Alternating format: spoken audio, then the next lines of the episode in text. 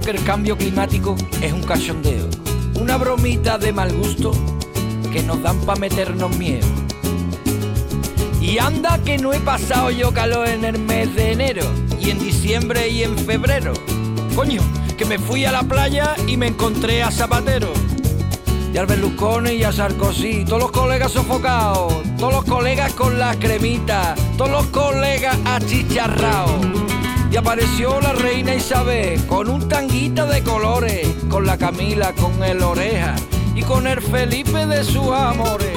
Yo le dije, esto no es normal. Esto no es normal. Y es que esto no es normal. Cambiar el mundo, la propuesta de cambio climático. Javier Bolaño, buenos días. Hola, buenos días. ¿Qué tal, Jesús? ¿Qué tal a todos? Muy bien, aquí estamos pendientes, expectantes, a ver qué Pendientes, historia. estamos Pendientes, pendientes. sí. estamos pendientes, nunca muy mejor pendientes dicho. Bueno, eh, eh, esto de cambiar el, el mundo, eh, hay muchas formas de, de hacerlo, pero hoy os traigo la manera en la que mm, una pareja, Patri y Fer, han decidido hacerlo por, por su cuenta. Y tú te imaginas, tú, tú tienes tu frigorífico y tus cosas en, en casa y tienes tus alimentos y tal. Tú Sí. imagínate que nada de lo que tengas en el frigorífico tuviera plástico. ¿Tú crees que sería posible se- seguir con tu ritmo de vida habitual? No lo sé. eh, Difícil, la las botellas de refresco, la- el plástico de- de- del envoltorio de los huevos, en fin, plástico por todos lados. El plástico es... no, el, eh, Los huevos vienen con cartón. Con cartón, pero yo lo pongo Sí, en las bueno, hueveras. con cartón por abajo, pero hueveras, pero por arriba los viene, viene con un plástico. No, no, todo, todo tiene plástico. Bueno, pues eh, hablamos del plástico de un solo uso, ¿eh? atención que esto es una, eh, una cosa importante. Bueno, pues hay un- un- una pareja, Patri y Fer, como os digo, que hace unos años embarcaron en una aventura que es no tener nada de plástico en sus vidas de un solo uso. Eh, hicieron un libro, han hecho una web, se llama Vivir sin plástico y a mí en su día cuando comenzamos el programa Cambio Climático pues me llamó mucho la atención porque me parece muy complicado realmente yo que saco mm, muchas bolsas de plástico eh, eh, en la semana para reciclar yo intento separar para que después se recicle pero me parece una cosa eh, complicadísima entonces digo bueno vamos a traerlos a, a ellos en concreto a Patrick, que ya la tenemos al otro lado del, del teléfono, para preguntarle cómo lo hace. Hola Patrick, ¿qué tal? Buenos días. Hola, buenos días, ¿qué tal? Buenos días. Bueno, llevas ya, lleváis ya varios, varios años, yo no sé, eh, va- vamos a compartir un poco vuestra, vuestra experiencia con, con la gente que nos está escuchando. ¿Se puede vivir sin plástico? A ver, sin plástico desechable se puede reducir el 99. Si somos muy puristas, pues tendría que decir que no, porque siempre hay envases que no puede evitar, por ejemplo, de los medicamentos que vienen en blister, pues si tienes algún medicamento o algo así, pues bueno, 100% no, pero bueno, el 98-99 sí se puede. A ver, entonces, vosotros nos ponemos en situación. Vais a un supermercado tradicional, no podéis ir, ¿no?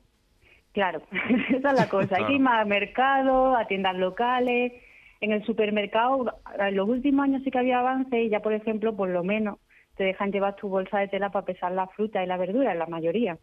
Pero eso hace unos años no, no te dejaban. Entonces, sí que es verdad que hay que salir más de, los mercados, o sea, de los comercios así más convencionales y meterte más pues los típicos mercados tradicionales de toda la vida, donde sí que te venden de todo. Y después algunas tiendecitas a granel, que ya cada vez hay más, que están abriendo muchísimas, donde puedes comprar todo tipo de, de, de cosas a granel, o frutos secos, de cereales, legumbres, especias, o sea, puedes comprar muchísimas cosas. Patrick, ¿qué es lo más complicado que os ha resultado a la hora de sustituir o eliminar el, plástico en vuestro consumo diario? A ver, en su día fue papel higiénico, porque no, no lo encontrábamos envasado en, en papel, ahora ya sé que hay marcas. Y luego, en cuanto a alimentación, las leches vegetales, por ejemplo, pues las hacíamos nosotros. Si tomas leche de, de vaca, pues igual, o sea, vienen normalmente en tetrabric y las que vienen en vidrio, pues son ecológicas y suben más de precio. Yo diría que esas son las cosas, las leches, sí, y lo más, lo más Bueno, las leches también hay en cartón.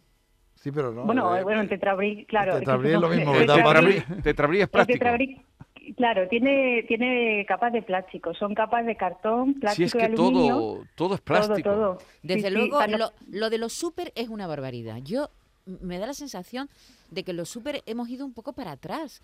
Porque, a ver, ¿qué sentido tiene cuatro manzanas envueltas en un plástico? Eh, No, la, todo la está fruta envuelto ya en plástico. cortada, Toda. en- envasada en plástico. Es decir, que el- el- es verdad que en los supermercados hay muchísimo plástico. Sí, sobre todo eso, la, la fruta y la verdura es, es como cortada, es, es como ya el, el culmen, Ya ¿no? el del- culmen, sí. ¿Hasta qué punto? Porque además, claro, cuando la cortas se oxida mucho antes. Sí. Entonces, normalmente, si tú compras una piña, eh, o sea, en los supermercados cortan una piña y la envasan, si no se compra en el día, eso además se va a la basura, claro, porque Sí. se oxida.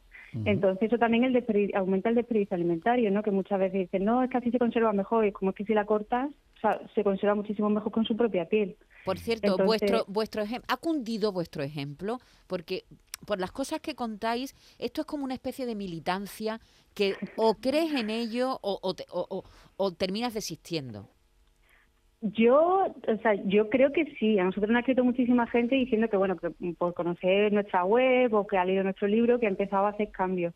No hace falta hacerlo todo, que nosotros es verdad que al principio nos pusimos muy radicales, pero muchísima gente nos ha escrito y nos ha dicho que sí. Y claro, es, un, es un convencimiento puro de decir, no quiero eh, seguir alimentando este tipo de, de consumismo, ¿no? Tan, tan absurdo. Entonces, no es que vayas a cambiar el mundo, pero dice, bueno, por lo menos yo no quiero aportar más a esto. Pero bueno, luego seguirá, claro, hace falta cambios sistémicos, ¿no? Aparte de los personales, pero bueno, los personales son un buen punto donde empezar. Oye, vosotros estáis ahora en Málaga y tenéis un proyecto para este mes de marzo, ¿no? Cuéntanos.